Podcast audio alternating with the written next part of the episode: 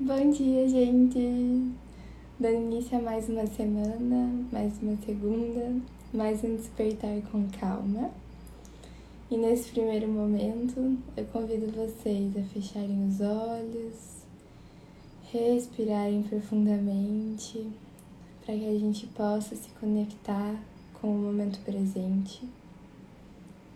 E aqui e agora eu peço a inspiração e a intuição dos bons espíritos, dos nossos guias espirituais que participam desse estudo, para que a gente possa ter as melhores reflexões durante as questões de hoje e que a gente possa emanar, possa doar a luz de quando a gente está se dedicando a estudar, a trabalhar no bem, que a gente possa doar essa luz para o resto do universo, para as regiões do planeta, para as pessoas que mais precisam dela. Que assim seja. Então, gente, mais uma segunda, mais uma semana começando. E hoje a gente vai entrar na questão 147 do Livro dos Espíritos, em que a gente vai começar a falar sobre o materialismo. Então, na questão 147, Kardec questiona os espíritos. Porque os anatomistas, os fisiologistas e, em geral, aqueles que se aprofundam nas ciências naturais são, com frequência, levados ao materialismo. Então, ele questiona por que aqueles que normalmente se dedicam a estudar cientificamente algum assunto, por que, que eles normalmente chegam no materialismo? Seria por uma lógica por trás das coisas? E aí os espíritos respondem: o fisiologista narra tudo aquilo que vê. Orgulho dos homens que creem tudo saber e não admitem que coisa alguma possa ultrapassar os seus conhecimentos. Sua própria ciência os torna presunçosos. Pensam que a natureza não pode lhes ocultar nada.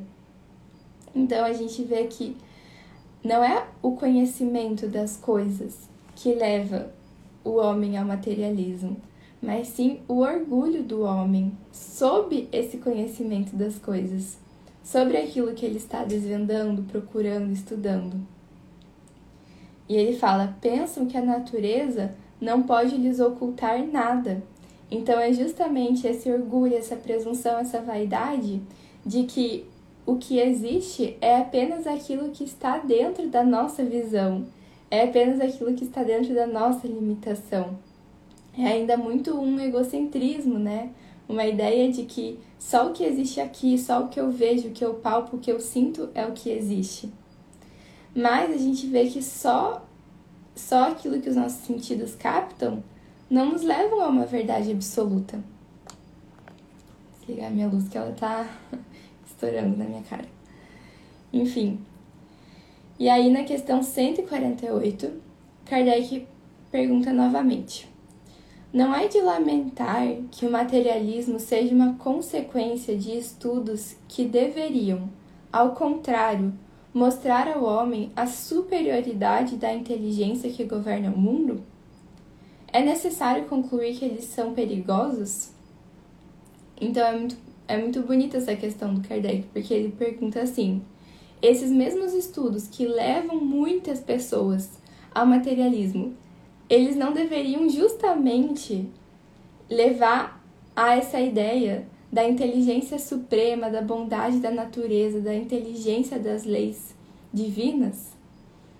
Então, esses estudos seriam perigosos se eles não levam a isso?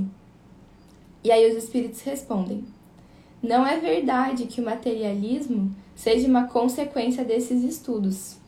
O homem é quem tira deles uma falsa consequência, porque ele pode abusar de tudo, mesmo das melhores coisas. Então, a gente vê que esses mesmos estudos, eles poderiam nos levar a esse lugar do mistério. Eles poderiam levar a esse lugar de um conhecimento mais verdadeiro, mais espiritual das coisas. Mas aí chega o orgulho, chega o medo e limita quem está praticando esses estudos.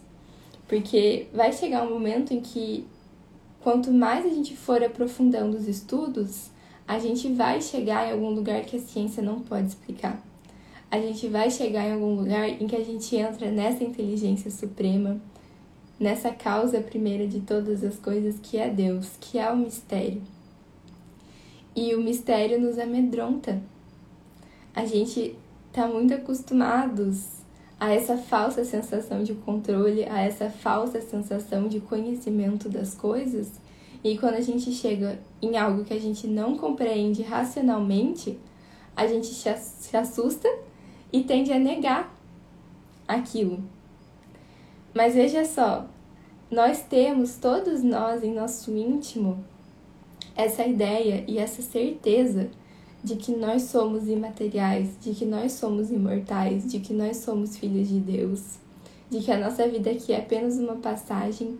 Todos nós carregamos isso no nosso íntimo. Afinal, nós somos seres espirituais e estamos vivendo uma experiência terrena para a nossa evolução.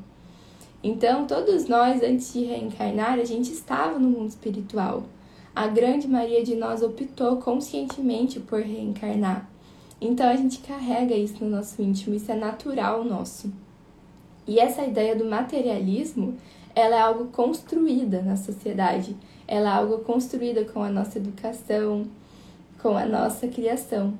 Então, a gente vê que todos nós carregamos no íntimo essa ideia inata de Deus e essa ideia inata de que a vida continua. Então, eu me apegar ao materialismo e eu negar essa ideia de que a vida continua, de que há uma força inteligente regendo a criação, eu negar essa ideia é eu ir contra aquilo que está o meu íntimo, é eu nadar contra a corrente. E é mais difícil viver assim. Vocês conseguem compreender isso? Por mais que possa parecer assustadora a ideia de eu não conhecer tudo, por mais que possa parecer assustadora a ideia de um mistério, a vida se torna muito mais simples quando a gente se entrega a esse mistério, quando a gente aceita esse mistério, quando a gente aceita o meu lugar de ignorância, o meu lugar de que eu não sei tudo. Mas que eu sei que existe uma inteligência suprema, eu sei que existe um Deus que rege esse universo. E você pode entender esse Deus de inúmeras formas, né?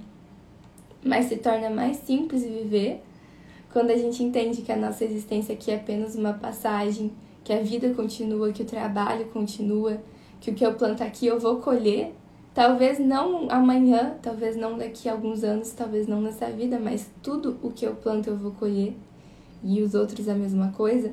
Então se torna muito mais simples viver quando a gente se entrega a essa ideia inata que existe em todos nós. E se torna muito mais difícil quando eu vou contra a corrente e eu passo a acreditar, eu passo a impor essa ideia do materialismo na minha vida.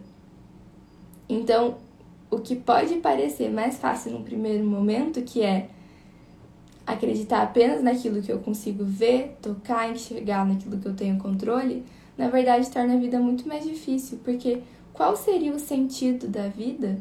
Qual seria o propósito de estarmos aqui por que eu faria o bem ao próximo? Por que eu iria querer evoluir? Por que eu iria me preocupar com a minha evolução espiritual, moral, intelectual, se tudo que existisse fosse material? Se a vida acabasse aqui? Não faria sentido. Então, essa vida voltada para o materialismo, ela é uma vida muito pobre em sentido, em propósito, e que vai contra a ideia que está no nosso íntimo. Então, quando a gente analisa, a gente vê que é muito mais difícil para o espírito viver no materialismo. Exige, exige muito mais sofrimento ali dentro, sabe? E isso é tudo por um orgulho, por uma vaidade de não querer abrir mão da ideia de que a gente conhece tudo. A gente não conhece, tá tudo bem. Enfim. Então, continuando, a questão 148, Kardec coloca um comentário. E aí a gente vai lendo ele juntos devagarzinho, porque é um comentário muito lindo. E vamos lendo, pausando, comentando. Então Kardec escreve: por uma aberração da inteligência, há pessoas que não veem nos seres orgânicos senão a ação da matéria e que atribuem todos os nossos atos. Não veem no corpo humano senão uma máquina elétrica. Não estudaram o mecanismo da vida senão pelo funcionamento dos órgãos que viram se apagar, frequentemente pela ruptura de um fio, e não viram nada mais que esse fio. Pesquisaram se restava alguma coisa, e como não encontraram mais a matéria, que se torna inerte, e não viram a alma se escapar, não a puderam apanhar, concluíram que tudo estava nas propriedades da matéria, e assim, depois da morte, o, pens o pensamento se aniquilava. Triste consequência se assim fora, porque então o bem e o mal não teriam finalidade. Então ele fala aqui nessa primeira parte, né? Que triste esses homens que não veem no corpo humano mais do que uma máquina. E aí ele traz que estudaram o mecanismo da vida nesses corpos em que a energia vital já se dissipou, nesses corpos em que não há mais um espírito habitando. Então, realmente, quando você vai estudar um corpo de um indivíduo que já faleceu, que já retornou para o mundo espiritual, ali só vai ter matéria. Mas há algo que distingue um organismo vivo, pulsante, com inteligência, com vida, com pensamentos, e um organismo de alguém que acabou de falecer. Há algo. O que é esse algo? Né? Então, triste dos homens que acreditam que é só aquela matéria inerte que existe. E ele fala: porque se assim foram, então qual seria a finalidade da existência do bem e do mal? Ele continua: o homem teria razão em pensar só em si mesmo e em colocar acima de tudo a satisfação dos seus prazeres materiais. Os laços sociais se quebrariam e as mais santas afeições se romperiam para sempre. Felizmente, essas ideias estão longe de serem gerais. Pode-se dizer que são muito circunscritas e não constituem mais que opiniões individuais, pois em parte alguma ainda se constituíram em doutrina. Uma sociedade apoiada sobre essas bases carregaria em si o germe da sua dissolução e os seus membros se entredevorariam como animais ferozes. Então ele fala que se a gente pautasse a base da nossa sociedade no materialismo, nessa ideia de que não há nada após a vida, nessa ideia de que todos os laços que eu criei aqui se dissolveriam após a morte física, se uma sociedade fosse pautada nessas crenças, ela carregaria em si a base para sua destruição. Por que ajudaríamos uns aos outros? Por que a gente iria se preocupar em perdoar, em amar? Então, é bem interessante e a gente vê que realmente essa é uma ideia ilógica, né? Ela não é compatível com a nossa razão. Então, Kardec continua. O homem tem instintivamente a convicção de que tudo para ele não se acaba com a vida. Tem horror ao nada e obstina-se inutilmente contra a ideia do futuro. Quando chega o momento supremo, e são poucos os que não se perguntam o que vai ser deles, porque a ideia de deixar a vida para não mais retornar tem qualquer coisa de dolorosa.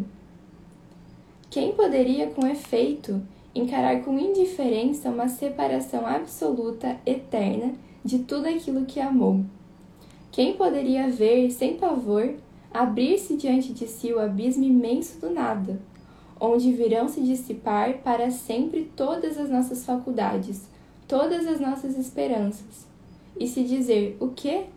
Depois de mim, nada, nada mais que o vazio, tudo acabado para sempre. Ainda alguns dias e minha lembrança terá se apagado da memória daqueles que me sobreviveram, e bem cedo não restará nenhum traço de minha passagem sobre a terra. O bem que fiz será esquecido pelos ingratos a quem eu servi, e nada para compensar tudo isso, nenhuma outra perspectiva que aquela do meu corpo roído pelos vermes. Essa ideia simplesmente não faz sentido no íntimo de nenhum de nós. Né? Por que a gente estaria aqui se tudo fosse acabar? Se a nossa se a chegar a nossa morte a gente se deparasse ao nada? Se as nossas memórias não continuassem, se a nossa inteligência não continuasse, se os nossos vínculos, nossos laços não continuassem, não faz nenhum sentido, é irracional. E ele continua: esse quadro tem alguma coisa de apavorante. A religião nos ensina que não pode ser assim, e a razão nos confirma. E aí eu queria, só antes de continuar lendo, fazer uma observação é, de quantas pessoas acabam, por essa ideia materialista, não se preocupando com o que vai acontecer depois da morte, não se preocupando com o mundo espiritual não se preocupando com essa ideia de que a vida continua, né, de que há uma outra vida nos aguardando. E tem um livro muito legal sobre isso, eu recomendo muito a leitura dele, que se chama Nosso Lar. Ele é um, livro psicografado pelo Chico Xavier e ele foi escrito pelo espírito André Luiz. Aí só vou dar uma, uma ideiazinha do livro para vocês terem noção que legal. O André Luiz, esse espírito que escreve o livro a partir do mundo espiritual, enquanto ele estava encarnado, na sua última existência, ele tinha sido um médico muito materialista, assim, ele nunca se preocupou em estudar, em imaginar o que aconteceria com ele quando ele chegasse no mundo espiritual. E aí ele chega e passa alguns anos no umbral sem entender nada passando por muito sofrimento, confuso, porque ele não havia falecido, onde era esse lugar que ele estava, porque ele estava sofrendo. E aí, no momento em que ele chama a ajuda de Deus, no momento em que ele chama pela ajuda, é, os espíritos o socorrem, o levam a uma enfermaria do mundo espiritual. E aí a, ele passa a compreender que ele está no mundo espiritual, que a sua vida continua. E aí ele começa a estudar e a se interessar pelos detalhes do mundo espiritual. E aí ele vai contando como é a vida no mundo espiritual, com muitos detalhes, com a, a percepção de alguém que está encantado e surpreso com isso, sabe? Com o fato que a vida continua. E aí é bem legal, porque a gente consegue ter uma noção bem palpável de como se dá a vida no mundo espiritual, a vida após o que a gente entende como morte aqui do nosso corpo físico. E mostra o quão importante é a gente, enquanto seres espirituais tendo uma existência corpórea, o quanto é importante a gente se preocupar e estudar e, enfim, trabalhar para a nossa vida após o nosso desencarne. Isso faz uma diferença tremenda depois da nossa desencarnação. Então, realmente, a gente estudar o Espiritismo, ler psicografias, ler os livros do Kardec. E mais do que isso, né, fazer o bem, amar, perdoar, isso é importantíssimo para a vida que se segue após a nossa morte do corpo físico. Bom, continuando aqui então o comentário de Kardec. Ele continua: Temos uma alma, mas o que é a nossa alma?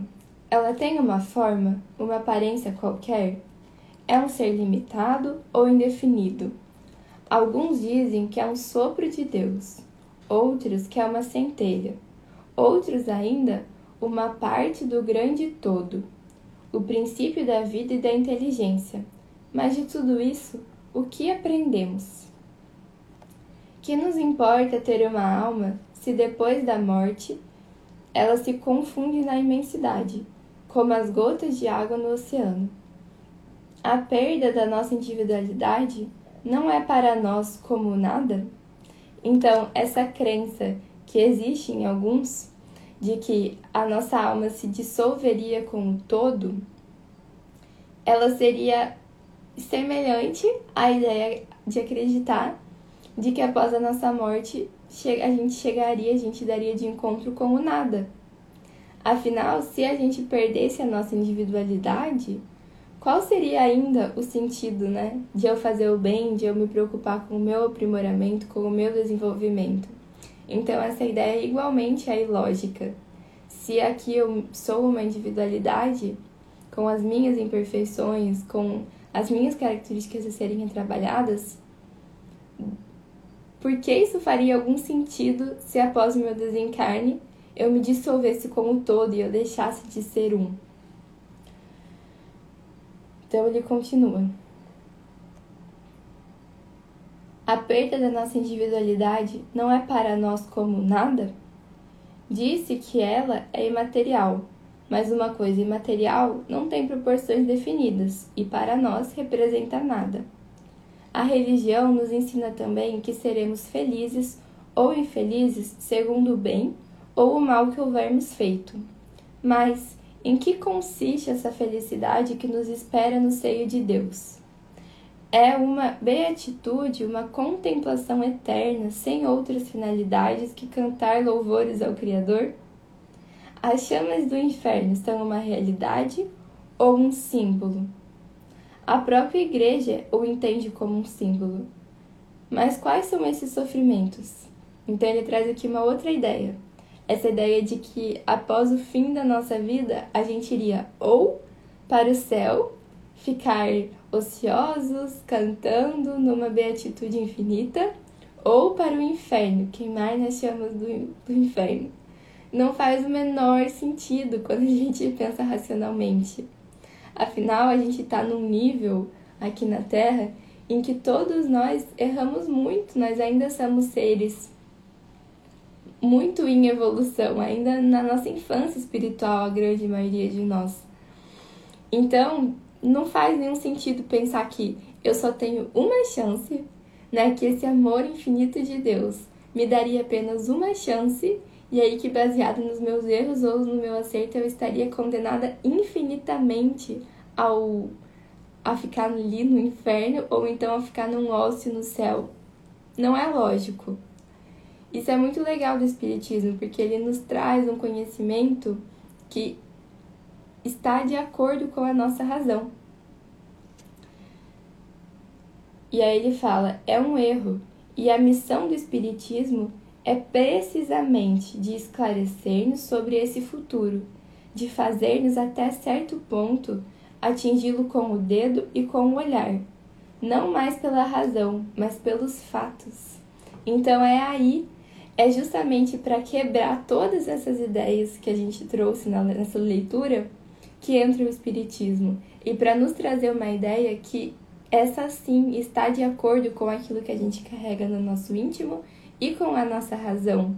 Então, o que o Espiritismo nos traz são ideias não para a gente aceitar cegamente, não para a gente aceitar por uma fé cega, mas para a gente aceitar com a nossa razão e com aquela verdade que existe no nosso íntimo. E ele continua: é a realidade que se nos apresenta, pois são os próprios espíritos, são os próprios seres do outro mundo que vêm nos descrever essa situação, mostrando-nos o destino inevitável que nos está reservado, segundo os nossos méritos e os nossos deméritos. Então o Espírito vem para reanimar as nossas esperanças e para nos trazer esse esclarecimento do que é o mundo espiritual, trazer esse esclarecimento de que nós somos espirituais e que a gente pode sim trabalhar muito e estudar muito referente à nossa espiritualidade, ainda que encarnados. E especialmente encarnados, afinal. Tudo bem, agora eu tô num corpo, corpo tô num corpo físico, né? E eu preciso me preocupar sim com as questões materiais, eu preciso me preocupar com as minhas roupas, com eu ter uma casa para dormir, com eu ter uma comida, até com eu ter alguns confortos. Tudo certo, eu tô no corpo material, eu vou me preocupar com o material. Mas esse não é o propósito da minha existência e esse não é nem perto de ser tudo que existe. Então, que eu faça esse exercício de, ainda num corpo material, me preocupar, estudar e trabalhar dentro da minha jornada espiritual. Afinal, daqui a alguns anos, daqui, enfim, no máximo 90 anos, essa existência acaba. E aí, pelo resto da dos tempos, pelo resto do infinito, a minha vida espiritual continua. Então que eu me preocupe com o que é espiritual, especialmente. E é isso, gente. Gratidão por estarem aqui sempre. Eu sou muito, muito grata, graças a vocês estarem me apoiando e participando que esse, que esse estudo é possível. Eu desejo uma ótima semana para todos nós e amanhã a gente está aqui de novo.